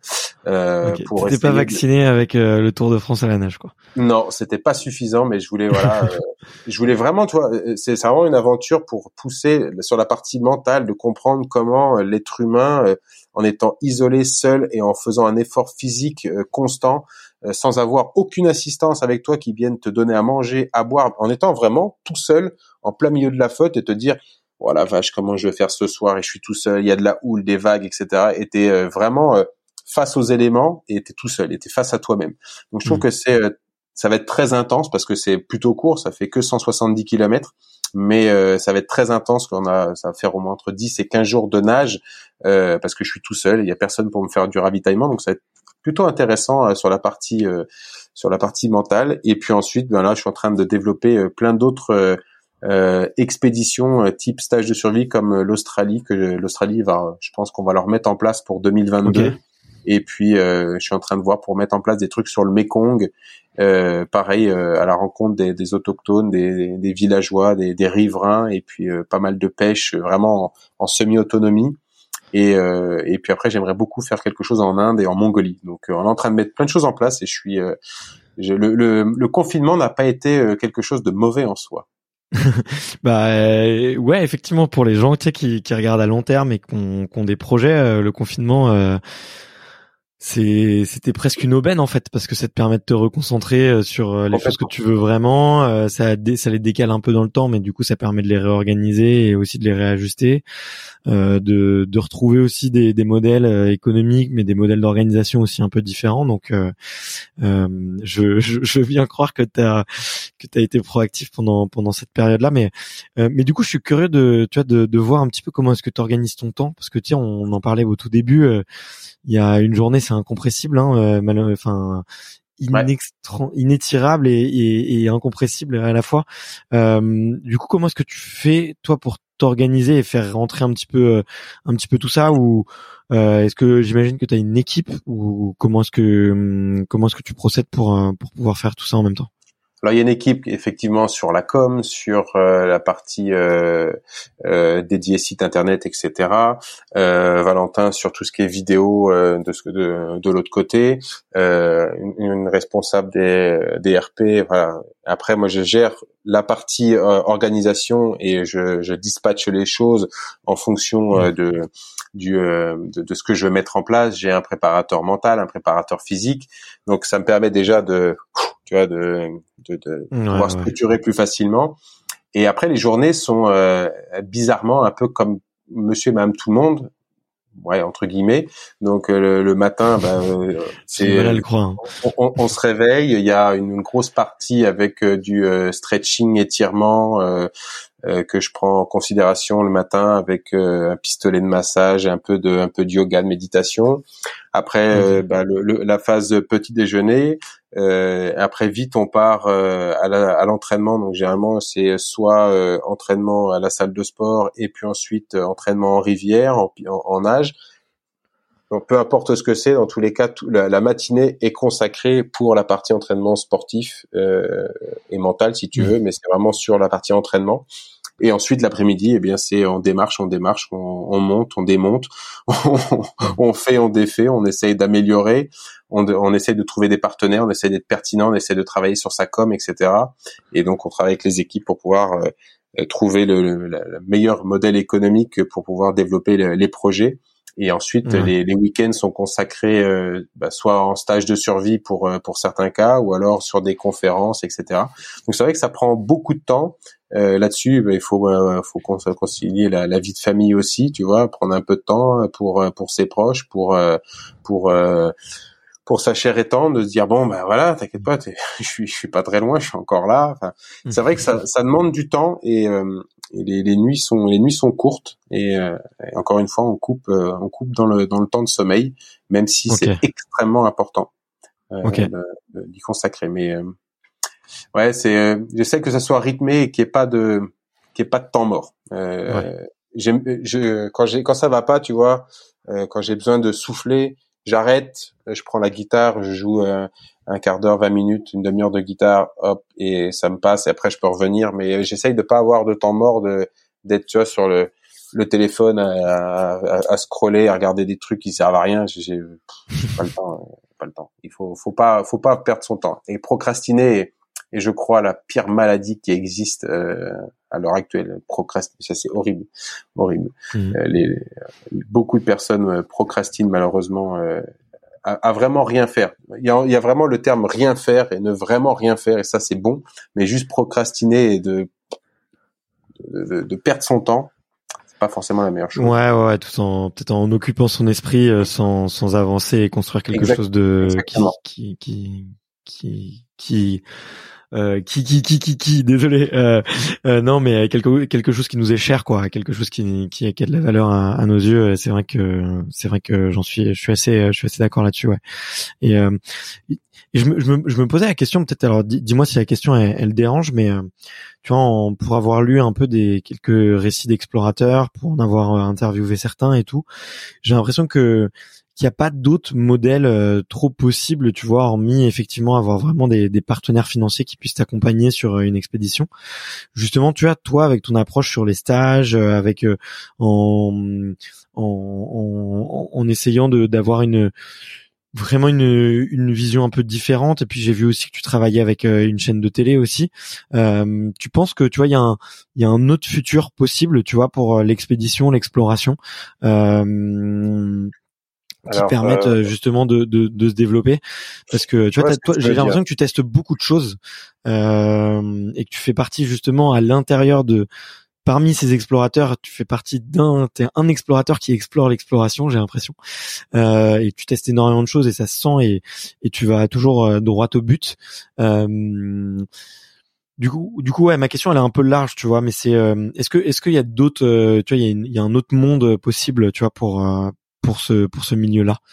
Alors c'est, alors je, on restera forcément dans du, du, du, sponsoring, du partenariat, du mécénat, parce que les expéditions sont de plus en plus coûteuses en fonction de ce que tu veux mettre en place, etc. Mais moi, je parle pas de sponsoring ni de partenariat et je parle très souvent d'expérience client en fait. Moi, euh, mes partenaires, je veux que ça soit, je veux que ça soit presque des potes, tu vois, avec qui euh, je vais boire une bonne bouteille de rouge euh, avant de parler business, tu vois. C'est des gens avec qui on a une vraie expérience client, de dire, mais venez faire Calvi Monaco, nager. Non, non, venez sur le bateau de sécurité qui sera à côté. Venez à Monaco, venez à l'arrivée, venez chialer avec moi. Je fais venez vivre le truc que ça soit pas juste euh, je donne de l'argent et ça s'arrête là. Et en fait, c'est ce que j'essaye de, mettre en place, c'est vraiment euh, de l'expérience client, que les gens puissent euh, vivre le truc, que ça soit pas bah on, donne de l'argent et on valorise l'action de Rémi ou peu importe quel aventurier ou explorateur, on s'en fout. Mais de, de, valoriser dans l'entreprise, de dire regardez, mes chers collaborateurs, notre entreprise soutient telle personne et voilà. Euh, je, je veux aller vraiment au-delà de ça et mettre en place soit des stages de survie, de les emmener. venez, venez, on, part deux jours. Venez, on va partir deux jours et on va avec toute votre équipe. Venez, on va dans la forêt. Venez, on va en, profiter. Venez, qu'ils puissent voir ce que c'est, sentir un peu ce, ce que c'est d'être euh, au milieu de nulle part, dans, dans des conditions un peu un peu rudes. Et c'est ce que j'essaye de faire euh, de plus en plus, euh, notamment avec mes, mes partenaires, que ce soit un, vrai échange et pas juste un, un, contrat, tu vois, ouais bien abordé avec euh, des, euh, des sommes et des zéros et des euh, vous devez faire ci ça ça ça ça en face du contrat c'est vraiment j'essaie de pousser sur voilà de l'expérience client. Ok. Et est-ce que c'est indiscret de, de demander qu'est-ce que eux ils attendent tu vois de de, de, de, quelque chose comme ça? Est-ce que effectivement c'est pour le valoriser auprès de, de collaborateurs? Est-ce que c'est pour il euh, y, a, y, a, une partie peut-être de fiscalisation, j'en sais rien. Euh, euh Est-ce qu'il y, y en a qui, tu vois, on, ça, on le voit beaucoup. Je sais peut-être chez les athlètes de haut niveau, ils vont chercher beaucoup de de, de contenu, tu vois, euh, la création de contenu, une image de, de marque et tout. Euh, c'est c'est quoi? C'est un peu de tout. C'est un peu de tout ça? C'est. Ouais, T'as raison, c'est ça. C'est un mélange de tous ces petits trucs là. C'est la de, de de la valorisation à travers une image, à travers ce que tu ce que tu rends, ce que tu renvoies. Euh, j'ai des partenaires, tu vois, je, suis, je suis pas quelqu'un, euh, enfin, je, je suis rien du tout. Tu as Rémi Camus, euh, 10 000 followers sur les réseaux sociaux, enfin, c'est rien, on s'en fout complètement. Hein. Mais euh, mais pour moi, c'est pas le nombre de followers qui fait la qualité de la personne. Et, euh, et, derrière, en fait, ce que les gens essayent de, euh, de recherche, c'est vraiment ce capital sympathie, le fait de partager, d'avoir des valeurs qui coïncident avec les valeurs de la société, euh, avec euh, avec le DG, avec le PDG, euh, avec euh, avec l'équipe en général. Ça peut être sur de l'image, ça peut être sur de, de, de, la valorisation des produits à travers de la vidéo. Donc c'est vraiment un mix. chaque personne et mmh. chaque entité a vraiment une, une, une, une des demandes un peu particulières, même si ça se rejoint très souvent. Mais ce que j'apporte moi, c'est vraiment, je leur dis, on signe, mais on signe que s'il y a vraiment cet échange et que ça soit vraiment valorisé à travers une expérience client. C'est-à-dire que si euh, moi je deviens votre ambassadeur ou on est partenaire, mais venez dans la forêt, venez, euh, venez, si si, venez boire une bière dans la forêt. Enfin voilà, venez, venez un peu faire, venez marcher, venez on chie un petit peu, ça va vous faire du bien. Et en fait, c'est ça que que que, que j'ai besoin parce que un, ça, ça permet vraiment de, de créer bah, ce qu'on appelle un vrai partenariat. C'est vraiment ça. C'est de vraiment avoir un vrai partenariat qui soit sensé, où euh, où tout le monde euh, est vraiment content parce que ça fait avancer les deux côtés en même temps. C'est-à-dire que moi, ça me fait grandir parce que vous m'aidez financièrement euh, sur de l'équipement, etc. Mais moi, ça vous, ma, ma, prestation entre guillemets vous permet également de faire évoluer certaines choses dans, dans votre société au sein de vos collaborateurs. Et c'est pour moi important. Ok. Bon, en tout cas, j'aime bien ton approche effectivement, euh, qui est déjà très respectueuse et aussi qui est très, euh, je sais pas comment dire, mais très humaine, tu vois, euh, de euh, du sponsoring et peut-être que on, t'as un discours qu'on n'entend pas toujours, tu vois, effectivement, euh, et t'as l'air presque d'y prendre du plaisir, tu vois, dans cette relation humaine et je, ah je pense que c'est sincère. là où effectivement peut-être que chez tout le monde c'est pas aussi euh, aussi fluide et, et, et aussi euh, et, aussi limpide. Euh, J'avais encore euh, une ou deux questions là avant que, que, je te que je te laisse. C'est vrai qu'on est on est bavard tous les deux. On pourrait on pourrait on pourrait enchaîner, mais moi je me demande. Est-ce que il y, a, y, a, encore des, choses qui, te font peur dans, la vie? Tu as, eu des, situations qui sont tellement fortes. Euh, parlé tout à l'heure de, situations humaines, mais est-ce que euh, au plus profond de toi, t'as des craintes, t'as des peurs? J'avais peur au tout début, euh, tu vois, de certains animaux peut-être. Euh, j'ai toujours eu une crainte, et la seule crainte que j'ai, moi, c'est le nombre.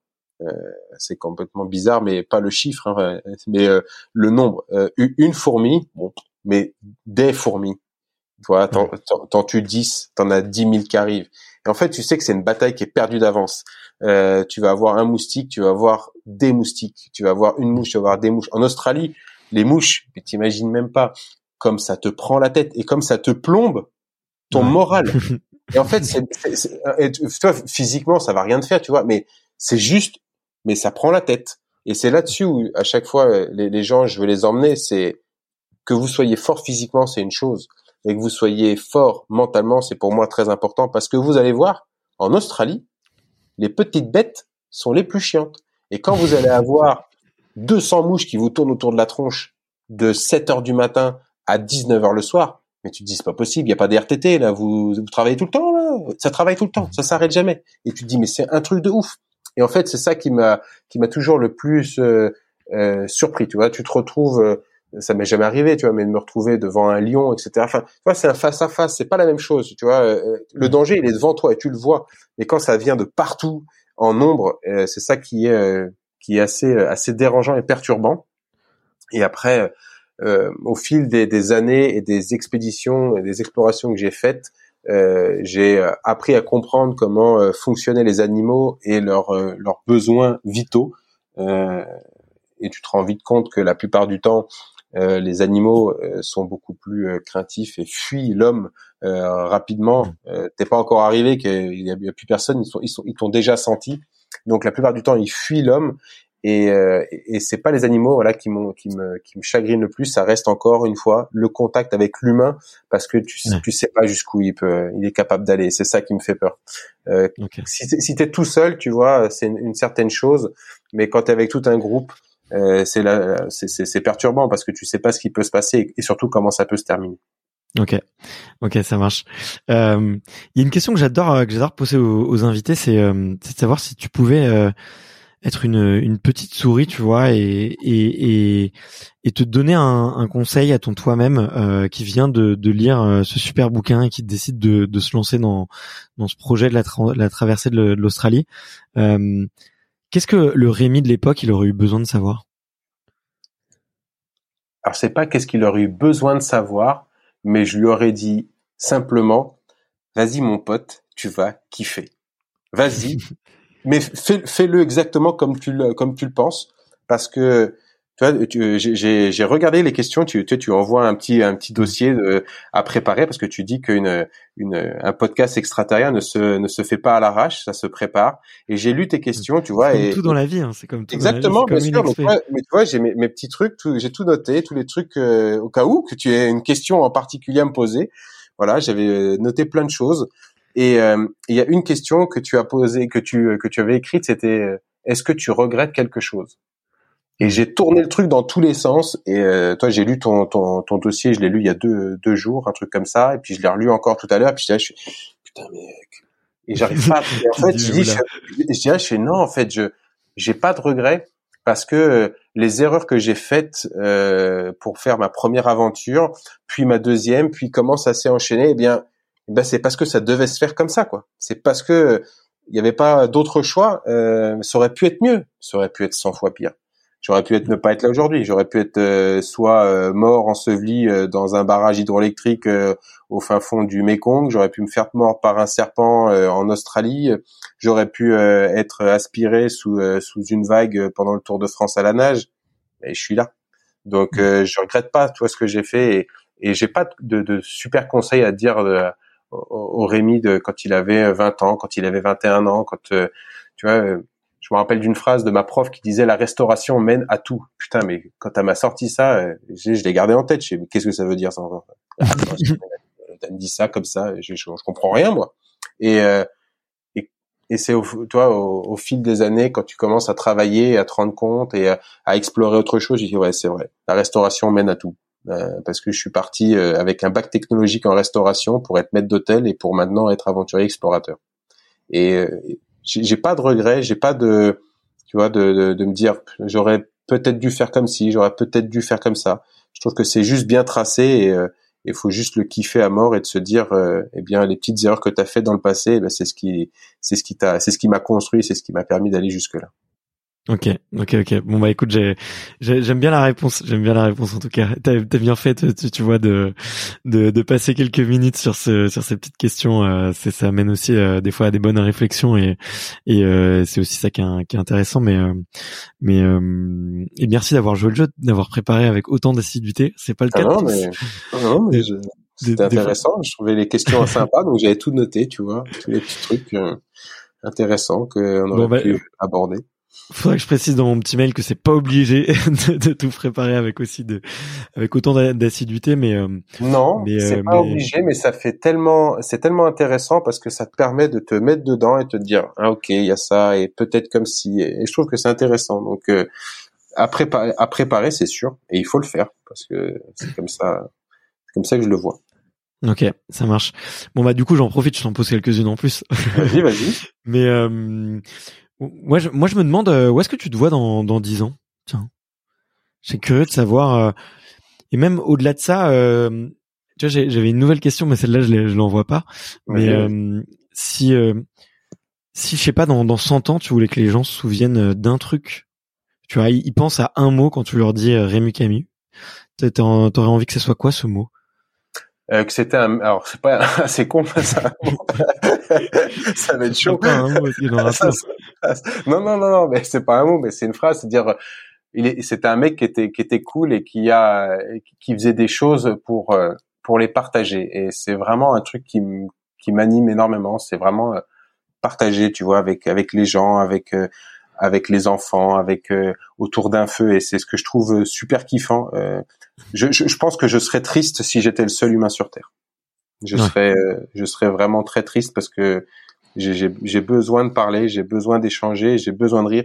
Je suis quelqu'un, je raconte conneries sur conneries. Je suis tout le temps en train de rigoler, en train de raconter des conneries parce que j'adore ça, parce que parce que j'aime j'aime bien que les gens rient, parce que j'aime bien aller voir les gens euh, se lâcher et, et j'aime bien parler, j'aime bien partager. Donc euh, je pense que c'est ça, ouais. J'aimerais bien que les gens se souviennent de moi, que c'était un mec qui rigolait bien, qui s'amusait bien, qui aimait la vie et qui aimait la partager. Bon, ok. Bon, bah, c'est, c'est cool, tu vois. Comme quoi, faut aussi savoir sortir du, du script. c'est, c'est possible, ça marche bien. Ah, complètement, ah, complètement. Ouais.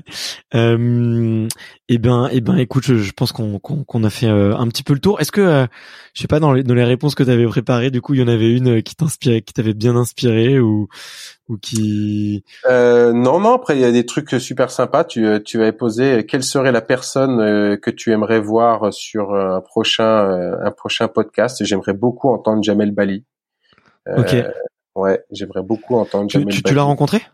Je l'ai jamais rencontré. Je, je, je, kifferais de pouvoir le rencontrer. On a échangé quelques fois par mail, mais j'ai jamais eu l'occasion encore de, de le rencontrer. Donc, euh, j'aimerais beaucoup l'entendre en, podcast. Ça serait, euh, ça serait génial. Euh, et après, je me rappelle, tu, tu me disais, euh, est-ce qu'il y a un livre ou un film qui te, qui te passionne? Et euh, forcément, le livre de Jamel Bali, parce qu'il m'a, il m'avait transporté lorsque je l'ai lu. Et le film que je trouve fantastique, le film vraiment qui, qui, qui qui porte et qui, euh, qui a tellement de messages. Pour moi, c'est Forrest Gump, qui est un, un, film extraordinaire, euh, qui est juste énormissime sur euh, le, le, le, jeu de l'acteur et tout. Je trouve qu'il y a tellement de beaux messages à travers ce film que voilà, c'est un, truc que je surkiffe de se dire un jour, euh, t'es assis et tu te lèves et, et parce que euh, t'en as décidé, tu pars courir. Et je trouvais ça trop bien, tu vois, le mec qui court et à un moment donné il s'arrête et, pourquoi tu t'arrêtes? Parce que je veux rentrer à la maison. Et, et, je trouve, je trouve qu'il y a plein de messages qui sont magnifiques dans dans dans, dans, ce film et et, je, suis persuadé que tous les, les, les personnes qui écoutent le qui écouteront le podcast ont forcément déjà vu Forrest Gump, mais regardez-le encore une fois. Regardez-le.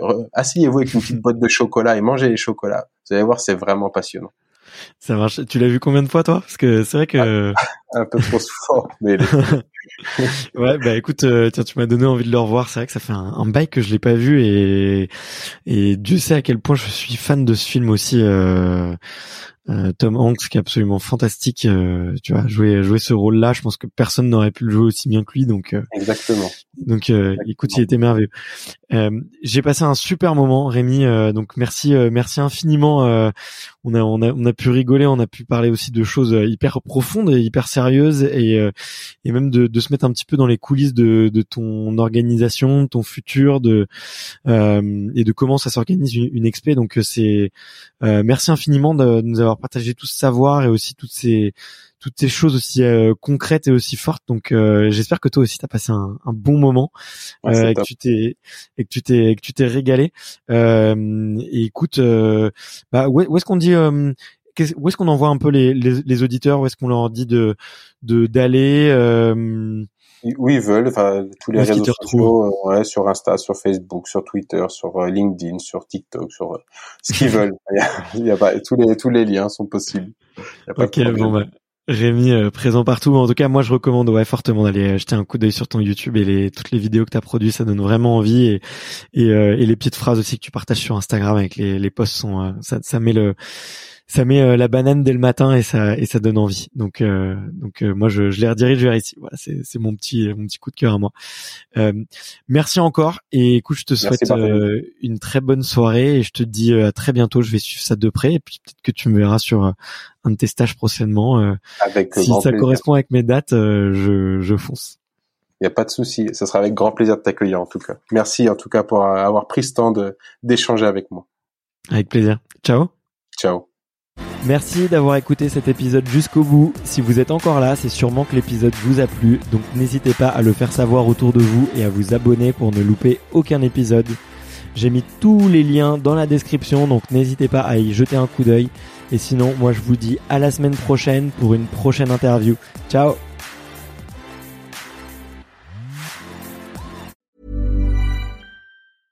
Selling a little or a lot? Shopify helps you do your thing however you cha-ching. Shopify is the global commerce platform that helps you sell at every stage of your business. From the launch your online shop stage to the first real life store stage, all the way to the did we just hit a million orders stage.